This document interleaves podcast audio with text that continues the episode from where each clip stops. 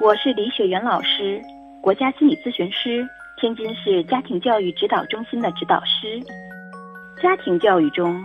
许多家长常常关注的是孩子有什么问题，怎样纠正。其实，孩子是家长的一面镜子，孩子天生具有极强的模仿力，父母的语言、行为、价值观念都在无形之中进到孩子的心田，影响着孩子。很多情况下，孩子的问题与家长自身的问题是密不可分的，这其中折射的许多是家长的问题。